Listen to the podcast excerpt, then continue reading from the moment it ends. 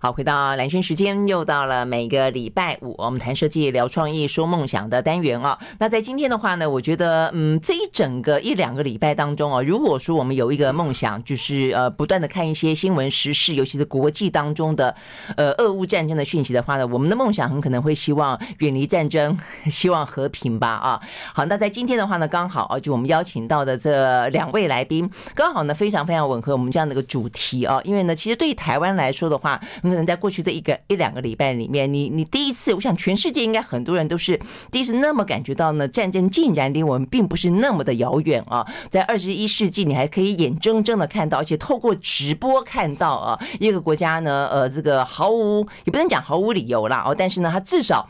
呃，其实是不应该啊，这样子的一个那么蛮横的去入侵另外一个国家，不管说有任何的一些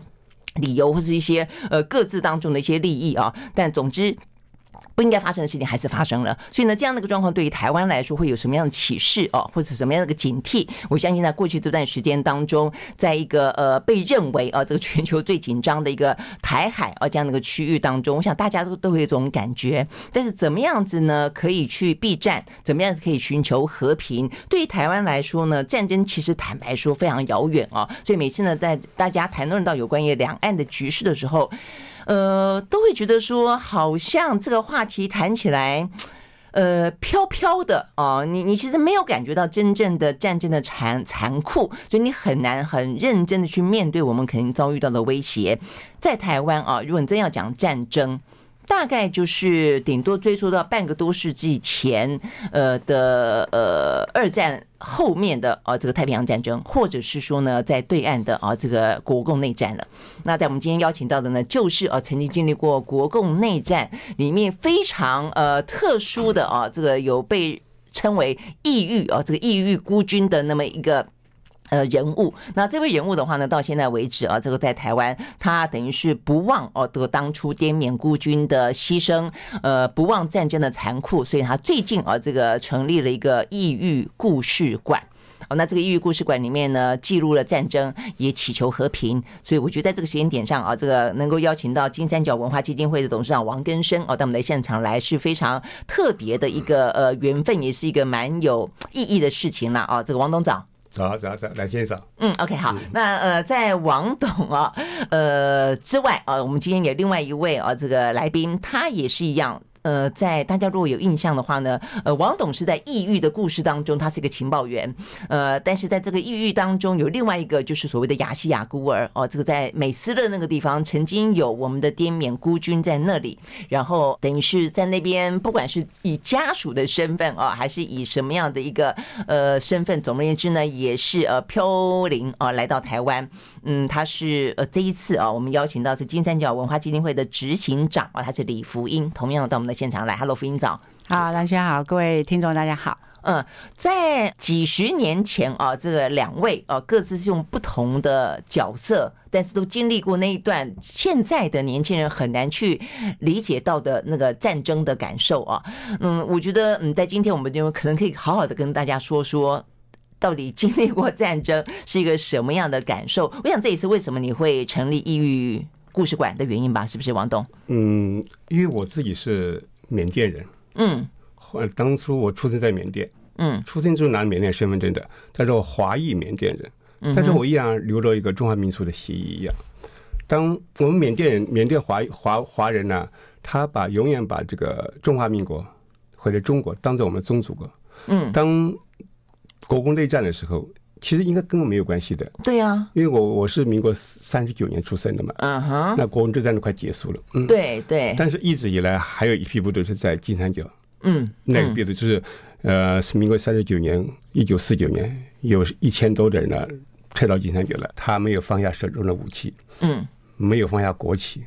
也还要想反攻大陆，嗯，还想要反攻大对，陆一，直一直在那边有一批部队这一样子。千多人想要反攻大陆啊，那后来就是因为跟美国人的结合以后啊，嗯壮壮大到了这个两万多人，哦也曾经反攻大陆过，所以台湾这反攻大陆是口号，我们那个反攻大陆真正打进去，打了八个县。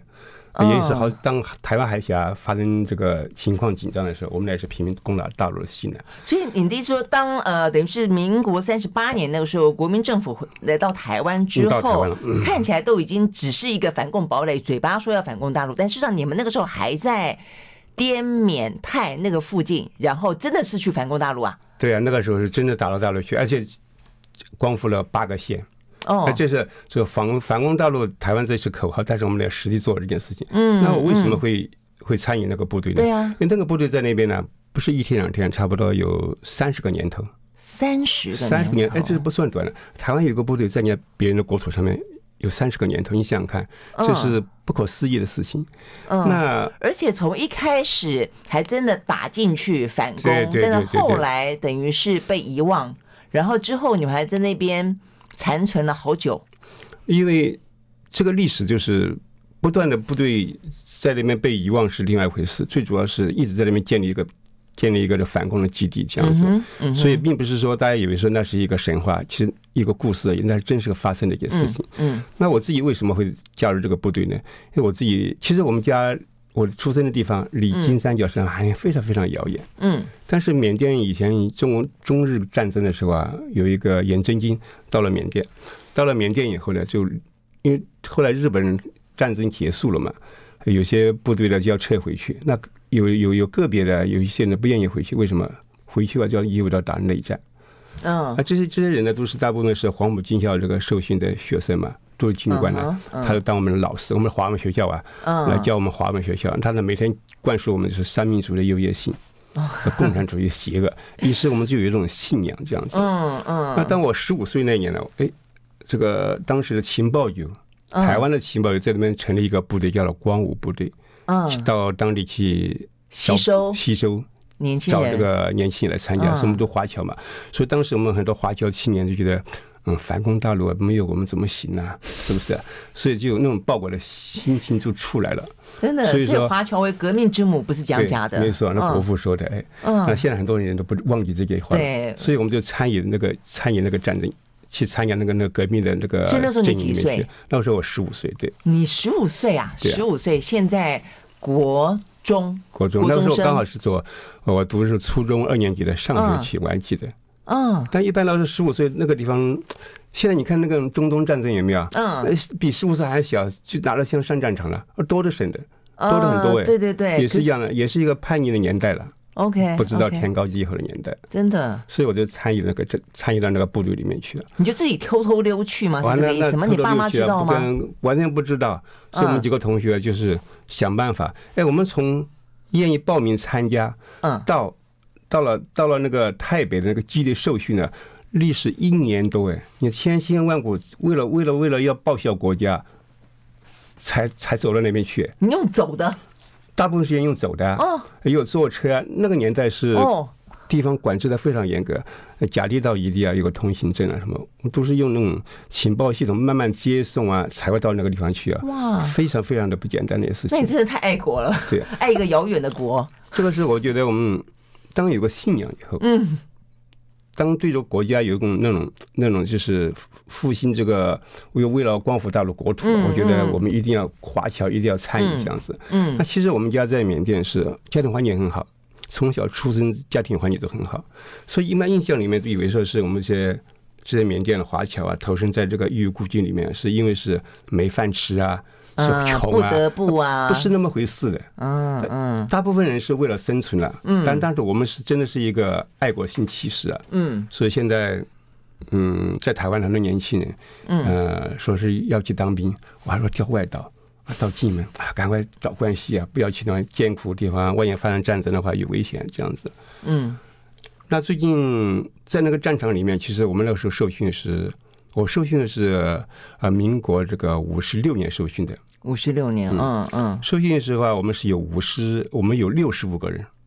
只有六十五个人那个我们那个那个班，哦65，都是个人情报员吗？呃，不是，刚开始受训的时候，它是一个情报情报局的一个情报部队，叫光武部队。嗯，但它呃是一个这情报部队在历史上、近代上非常有名呐、啊、啊，历史上很有名，但是一嗯般在台湾都很少人知道。近几年，因为我们不断的在讲这个故事啊，这些嗯，这些东西，西慢慢也解密了，才有人慢慢谈起这样子。嗯嗯。那光武部队在那个时候做了什么事情？那时候最主要是收集大陆情报，搜集，最主要嗯是突击大陆。那个时候，我觉得是当台湾海峡有那个稍微的情报显示共军有异常调动的时候，我们嗯就哼拼命攻打大陆的西南，牵制他的啊、呃兵力这样子。嗯，所以牺牲了很多。多人。那我们那一起是死亡最多的，因为我们我们那一起是情报局当年在那边成立的时候啊，是第一批教授的这个干部叫士官班，嗯哼士官班第一期，嗯所以毕业了以后呢，投入部队里面都是那个基层的那种那种组长啊嗯这样子的。啊，最基层的带那那个那个士官，嗯，所以说当每一次战争的时候，这些人带官就要冲锋陷阵。所以我们那个时候哦六十五个人，呃，大概十年十年当中啊，差不多百分之六十以上啊，一半以上人都死在了战场上面。嗯统计下啊来，嗯平均平均这个年龄差不多二十一岁左右，哎，这样子为国家牺牲。嗯，但这些人到那边去，你说在那个丛林里面呢、啊以草木同朽，嗯台湾你知道这些事情吗？从来到台湾没有人谈起这件事情。嗯也没有想起这件事情，为国家牺牲了。不单单我们呢，在那边为台湾牺牲，就是在那边战死在那个战场上面的人呢，上几万人了，好了，嗯，但是从来没有人再去提过。嗯，所以嗯，说我到台湾以后，感觉台湾这个社会真的是得来不易，这样子幸福，你也不是天上掉下来的，就那个自然的一个幸福，嗯一个安定。所以经过很多人抛头颅、洒热血、牺牲、流血、流汗、牺牲性命，才有今天这样的成果。嗯，很多人以为说台湾啊太平盛世，绝对不会有战争。一个战争呢，不是说是多多少的计划，哪一天有一个人头脑发热的时候啊，就会战争。嗯战争一发生呢，就是一个毁灭性的一个。嗯所以说，我觉得大家要珍惜嗯台湾的社会，就要非常非常要珍惜现在我们所拥有的这样子的。嗯嗯，因为王董事长讲的事情，你说遥远吗？坦白说也并不遥远啊，就是说他呃，对台湾来说，目前的和平，他是有一群人一直到像你们的光武部队，到一直到一九七五年才完全撤退回来嘛，那也不是四十几年前，所以意思就是说，在四十几年前、五十几年前，还有一群人呃，在被遗忘的地方，正在为台湾的安全。在那边打游击，在奋战着，这其实真的是很难很难想象。你你自己觉得距离死亡最近的时候是什么时候？我觉得常常，比如说有，比如说有一次，我们同学他战死在那个战场上面，他受伤了。我记得有一次我们在那个道路边界，嗯我们在我们营区嘛，我们要行房啊，嗯行房的时候啊，跟那个共军遭遇了。那那天刚好下大雨，下大雨呢，这个他们在高处，我们在低处，我们我们是往往上走。那发生战争的时候，我们几个同学，还几个我们的兵这边的部队有几个阵亡在那边，啊，其中有一个是我同学，呃，在那边倒在那个斜坡里面。嗯，那倒在那边的话，他是在路中间呢，嗯比较开阔嘛。那他一直叫救命救命，那我们指挥官说不叫你不准去救，为什么不准去救嗯？因为他暴露在那个地方，然后多去救一个人呢，多一个人这个死在那里而已。嗯，那我们全部都趴在那里嗯趴那以后就是那种血啊，就从我们身上慢慢流下去，流过嗯身上流过去。那个时候他一直叫救命救命，那种是绝望那种嘶声的那种喊嘶喊着嗯嗯叫救命。那么但是那个时候我们都不去救，不敢去救啊。我们指挥官就示意我们往后退，我们要撤走了嘛，因为那种是一个遭遇战啊。嗯我们我们这个我们局势对我们非常的形势对我们非常的不利，那我们就慢慢往后退。当他看到我们往要走了，他绝望了，嗯他绝望，他叫救命也没有用，我们他看到我们要走了，嗯那他他叫什么？那叫妈妈，嗯私生的那声妈妈，到现在为止，我们午夜梦回的时候，还那个声那那个声音呢，还在我们脑海里面。所以战争是非常一个残酷的东西，这样子对，嗯嗯，到而现在为且止都没有忘记。他也不过就是一个十几岁的孩子，那一年他应该二十岁，我记得20岁嗯嗯那个那个我们受训的都是十几岁嘛，那我们那一群受训的大部分都是呃十几岁小孩子，嗯嗯嗯，但也有年纪比较大的二十几岁的也有。嗯哼嗯哼，好，我们休息了再回到现场。 I like Ealing Sound. I like radio. 好，回到啊蓝轩时间，就是和现场邀请到的这个金三角文化基金会的董事长啊，这个王根生，还有呢执行长呢李福英啊来谈，呃，一个异域故事馆啊，这个在未来吧啊，这个一段时间当中，很快的就要去开幕了啊。那因为我有机会呃、啊、去你真的就是就是听说有这个地方，我就带家人啊去参观，觉得非常的感动啊。那尤其是对于台湾来说，就说战争到底是不是这么的遥远？有时候你会发现战争比你想象中想象中的还来来的更真实。那尤其是这段时间啊，这个俄乌当中的战争，哦所以呢，我想呃，因为王根生董事长曾经经历过这个战争哦、所以我觉得可以更多的分享，包括说你在担任情报员的时间，呃，那么年轻就去投注战争，当初是一腔热血啦哦。但是，当你你有没有曾经有过，就是说，它超乎你想象，因为它你想象中的是一个很很虚幻的一个理想，或者说你就觉得是一个呃对祖国的一个热情。但是如果到过程当中，就像你讲的，有同学死了，你自己本身也曾经可能曾经跟死亡非常接近过，那种感觉，你有曾经后悔过吗？你不是还被抓起来过吗？我在那场战争里面，那那个场战役里面，我从在金三角，我一共是前后十三年的，十三年，所以说我人生我觉得一个青少年嗯，到青年那时段都在那丛林里面度过，丛林，你可不可以描述一下那是什么样的一那个是一环个原境始？丛林。有时候我原们始丛林出任务时候啊，也那你是们住哪里啊？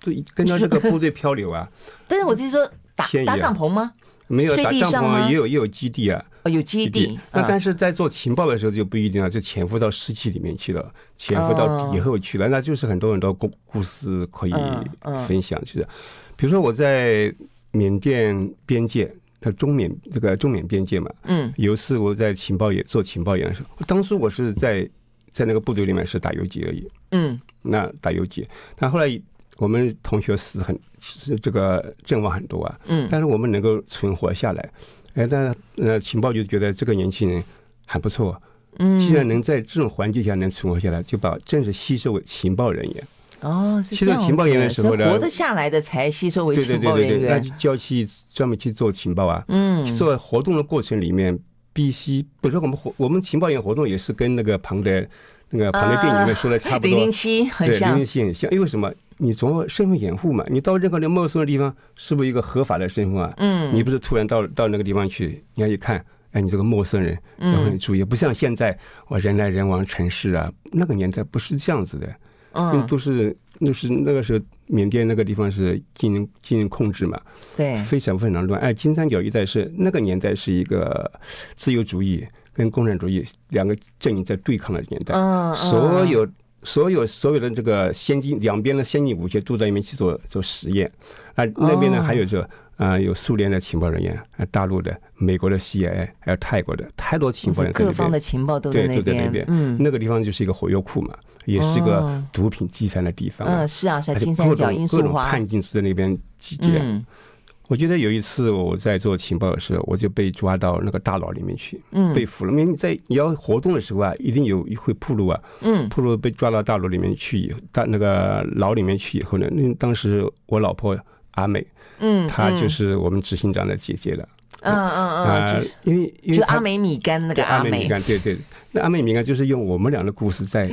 在哦在讲的，就到里面去 OK 看到很多我们俩的故所事以当初他的是踪你影。的掩护之一就是了。她是我身份掩护。身份但的掩护最起码到哪里去，这个这个是有家室的，她又对啊当地的环境啊、语言都很熟悉啊，这样子的话就比较好掩护嘛。人家说哦，这个人是你要自然一点嘛。嗯，诶那我觉得现在的年轻人可能我们呢啊，我们也看这个零零七看多了，会觉得好像蛮蛮浪漫的哦，有那种英雄美女的的感觉。你嗯那个时候有这种感觉吗？你是但是那个说浪漫嘛，其实那是一种工作的一部分吧。嗯，你必须找你的另外一半，第一个是他是有两种方式，一种是知情的，他知道我在干什么，嗯，那他愿意跟我走；另外一个就是不知情的。那如果他知情的话，你用金钱的概念呢、嗯但也有自己一些那种吸引他的地方，他愿意跟你去冒嗯险。那不知情的话，完全是一种感情的因素，然后他跟你在一起以后。呃他帮我做很多事情，他都不知道。那我老婆就是一个，不我老知婆情呢。不知情的，他就天根哪本不知道我在干什么东西，所以哇，那真是真爱、啊。嗯所以他他他就跟我在一起的时候，所以很多比如说我们要运送一些机密的文件啊，一些器材啊，放在他包里面，叫他去什么地方放哪个位置，他这样概念。真的。那他嗯去了回，他他不知他知道的话，你看他会紧张啊，因为他不知道嘛，对啊，那所以他居然不知我们在利道用不这被个抓也很也很也很万幸呢、他信义嘛，但嗯，但也不嗯是像我们有，我有些是像我有一个我在辽国的时候，湄公河上面，嗯那个时候我们跟美国的 CIA 一起合作，嗯嗯，我是负责这个运送一些器材给前方的情报人员。那有一次我们在出任务的时候也是一样啊，就被那个湄公河上面被那个辽国辽共啊嗯，发现我们以后。叫我们停那个泰国不是那种船是尾巴长长的，对不对？美国上面很多那种船啊哦 OK，对我们就对，嗯努力的就赶快跑，他就开枪，开枪我另外我那个女伴就打死打死在那个地方。你看，这是这是一个哦牺牲的。那那忍次当初另外一个掩护就是对，另外一个，嗯那我老婆的话，我我老婆的话，因为是我在被关以后，她是利用她的关系啊，把我从牢里面救出来了。那怎么救啊？是我们从看守所到法院审判，他有车程嘛，那嗯找人嗯去把我从那个囚车里面把我换下来，劫囚，不是运劫送囚，不是换换囚，换囚。那其实那个都都花钱呐、嗯都很好的关系啊，跟法官呐、跟检察官呐、跟警察都要都买买通通了好了，是帮我换下来。所以我觉得我不能辜负他，所以我把他带回来，带回来才有今天的阿美米干这样子。他是一个，也是一个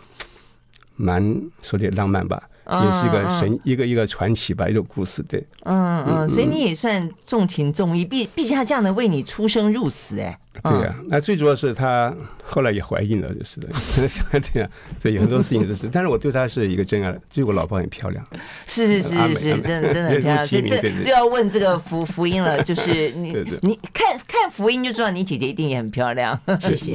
OK，所以我们刚刚从董事长的角度看了一个那个时代的战争的故事，但是你呢？你你因为你没有真的上上战场，是但是你就是活在那个那个战争的氛围里面，对是不的对？你那时候在哪里出生的啊？呃，其实讲到我父亲，我父亲是民国四十年的时候入了这个那时候的这个义务孤军的番号，还叫这个云南反共救国军，哦，所以好你爸爸也是反共是救国我军爸爸也是，还有我的嗯祖父。对，都所以他们是是、哦都是云南反共救国军。那后面是大概四十三年的时候，第一次撤台，我祖父首先被送回台湾，就到了中正新村。哦，OK 但是大家知道说，每一次撤台都是明撤暗留，其实呃国明国家澈政策暗流对 OK 国家政策从来没有想要放弃在金三角的这个武力部队，因为这边在那边反共是最靠近最靠近大陆嗯嗯嗯因为的对边。界嘛，云南那个地方。所以呢，第一次也也呃，祖父被送回来，但是爸爸因为年轻力壮，还能打仗，所以呢就被命令留下来。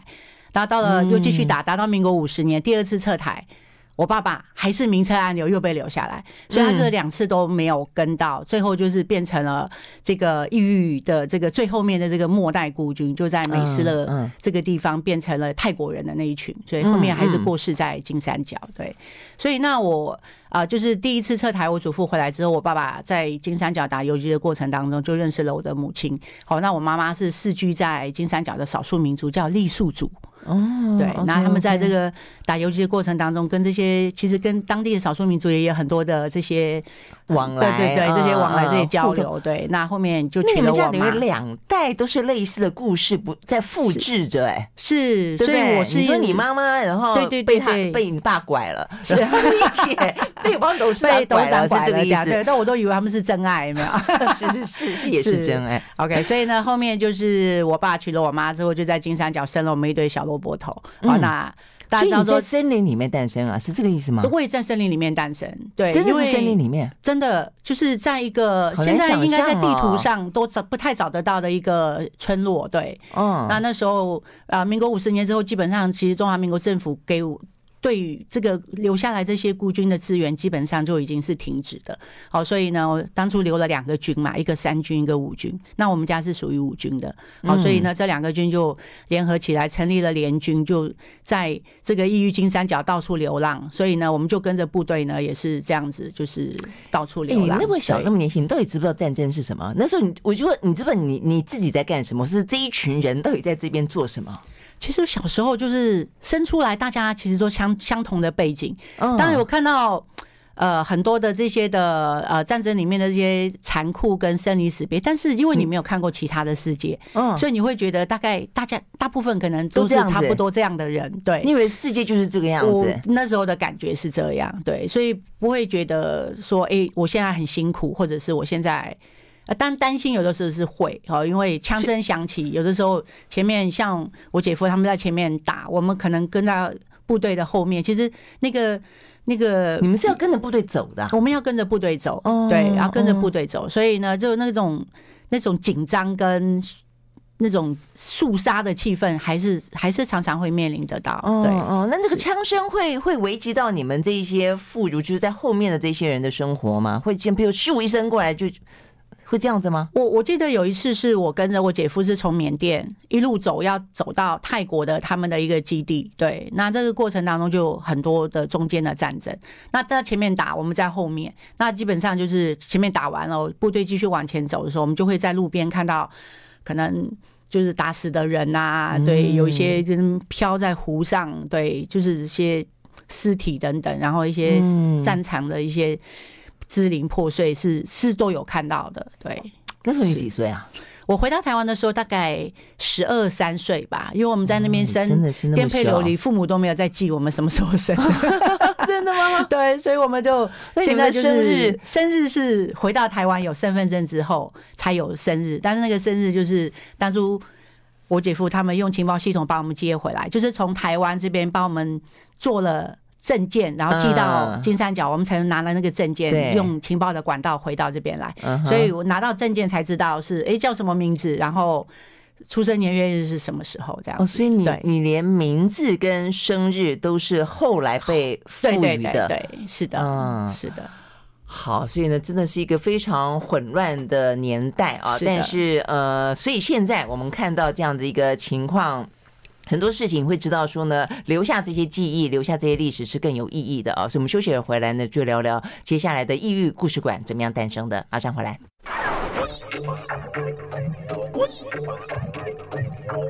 好，回到蓝轩时间，继续和现场邀请到的啊，这个金三角文化基金会的董事长王根生，还有执行长的李福英来聊天啊。我们聊的是一段不应该忘记的历史啦。这个异域故事馆的诞生，以及里面所留存的一些事情，可能就来得更加的重要了啊。所以我们就要请这个董事长跟我们聊聊。呃，所以你你这个想法里面，你就一直觉得说这一段记忆不该被遗忘嘛，所以你希望它能够保留下来，重新被呈现，对不对？我认为我从这个一个华侨帮中华民国参与这个战争，我觉得我回台湾应该是个英雄，这样子，是不是这样子？嗯嗯我我应该是我的身身份是是缅甸华裔缅甸人，嗯嗯但是当然我们留了中华民国的这个中华民族的协议里面，嗯嗯回台湾应该是一个英雄，嗯，但是来台湾以后，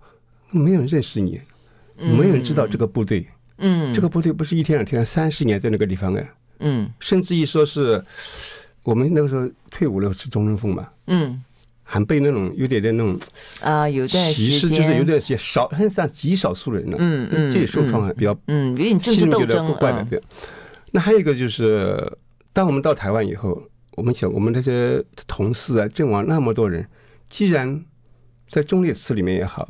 也没有人再提起过，嗯，他们也他们的家庭也没有拿到应有的抚恤金，嗯而且我们这批部队，我们差不多两千多、三千人左右，嗯百分之九十五以上的人全部被丢那边。嗯民国六十四年的时候啊，啊，刚好那个时候是越战也结束了。嗯这跟老美的这个美国中央情报局的合作也好像就也就嗯，终止了，终止了。那个时候呢，刚好那个蒋总统去世吧，嗯嗯，那个时候就就把这个部队就要解散了。嗯有一天早上部队就集合起来，从下一个月开始，我们部队要解散了。那你们呢，每个人呢会发到六个月的薪水，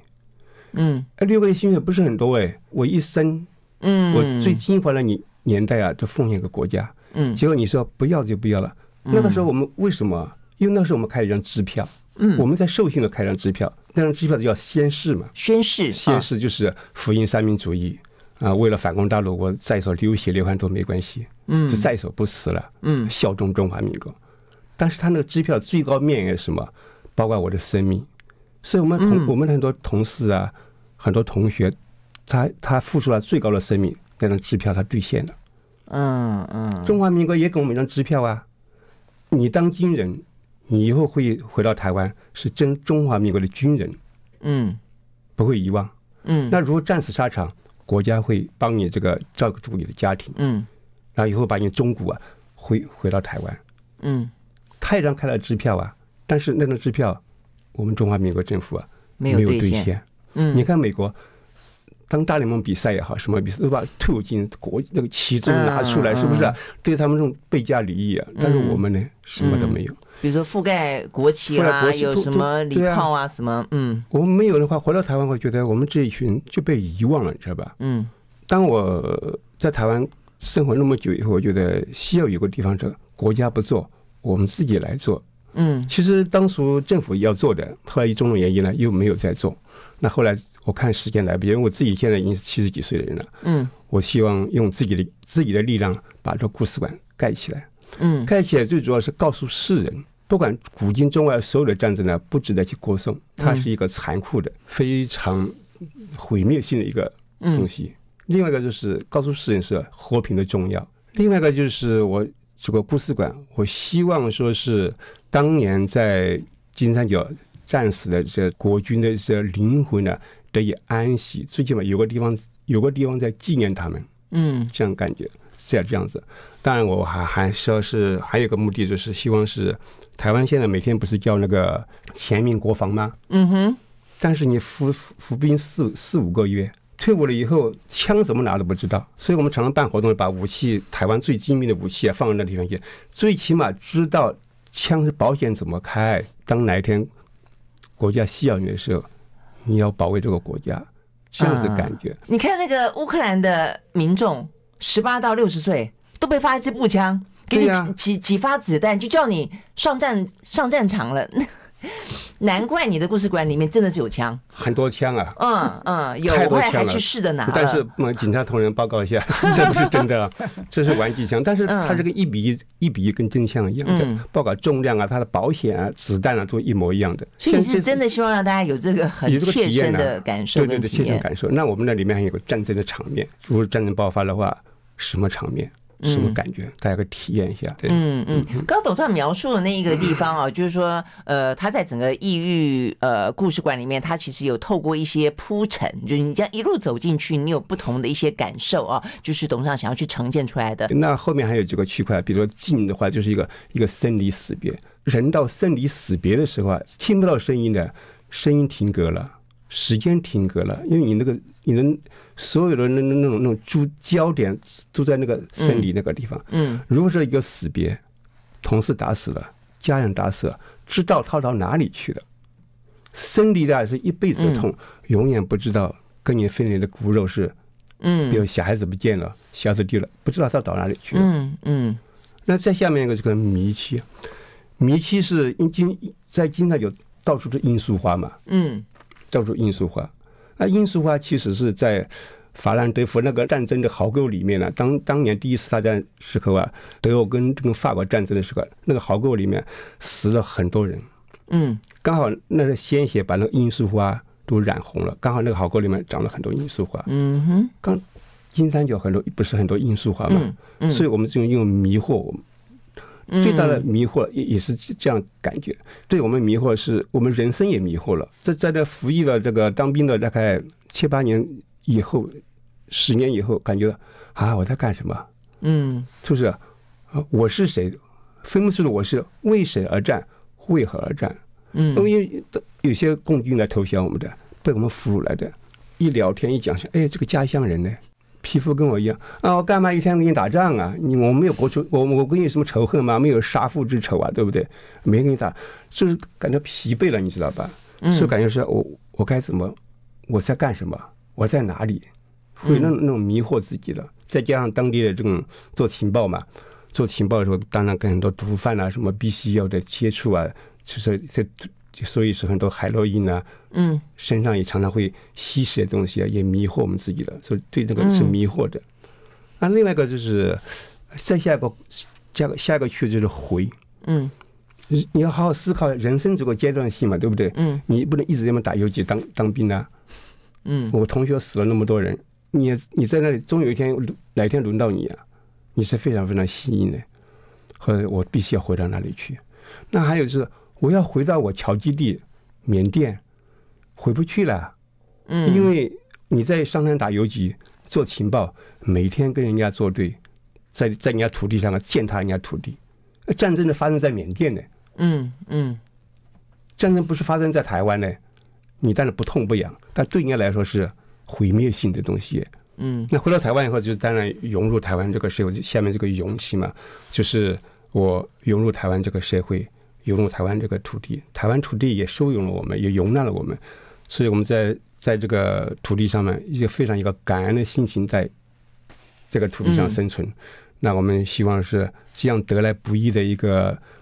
这个安和跟乐利啊，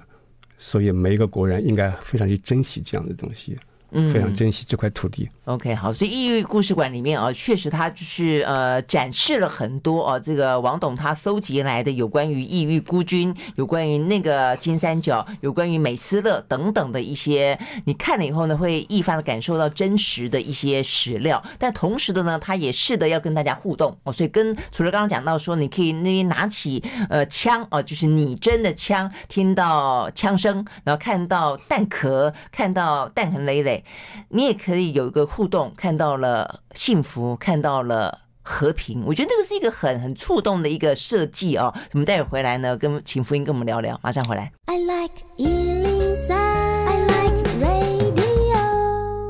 好，回到连线时间，继续和现场邀请到的金三角文化基金会的董事长王根生啊，还有呢执行长呢李福英来聊天啊。所以刚刚讲到这个异域故事馆的呈现啊，它有了呃，不管是董事长他本身的生命故事啊，那对于这个福音来说，其实也是哦、虽然好像没有真正的投身在战争里面，但是呢，在战争的边缘。生活着，我觉得那种感觉也是非常的呃深刻的哦。那所以呢，在这个故事馆的呈现里面，我自己觉得有几个互动的部分很有感觉。像我后来说，你们对于那和平的祈求，嗯是呃你们和平透种过子哎，对对，我觉得那个还不错。所以你们哪些设计是你们你当初怎么去设想出来的？ OK，这个金三角的故事跟那个过去的国仇家恨，我觉得对很多年轻人来讲，可能有点遥远。嗯，好，所以呢，我们当初在做这个故事馆的时候，我们也在想说，用什么样子的媒介，用什么样的方法，也可以让现代的年轻人进去之后，对这个故事是有一些了解，跟愿意走进这个故事馆哈。好，所以呢，我们就想说，里面跟他花一些资源来做这种互动跟体验的部分。好，所以才有了呃机枪哦，这个可你可以真的就是负重，还有我们的那个金条背心。之前我们在金三角移动的时候，资源都是基本上都是换成金条，然后都穿戴在做身上成背心，对，插在背心里面，然然后再带米袋，再带水壶，再带手枪，再长枪，再背包。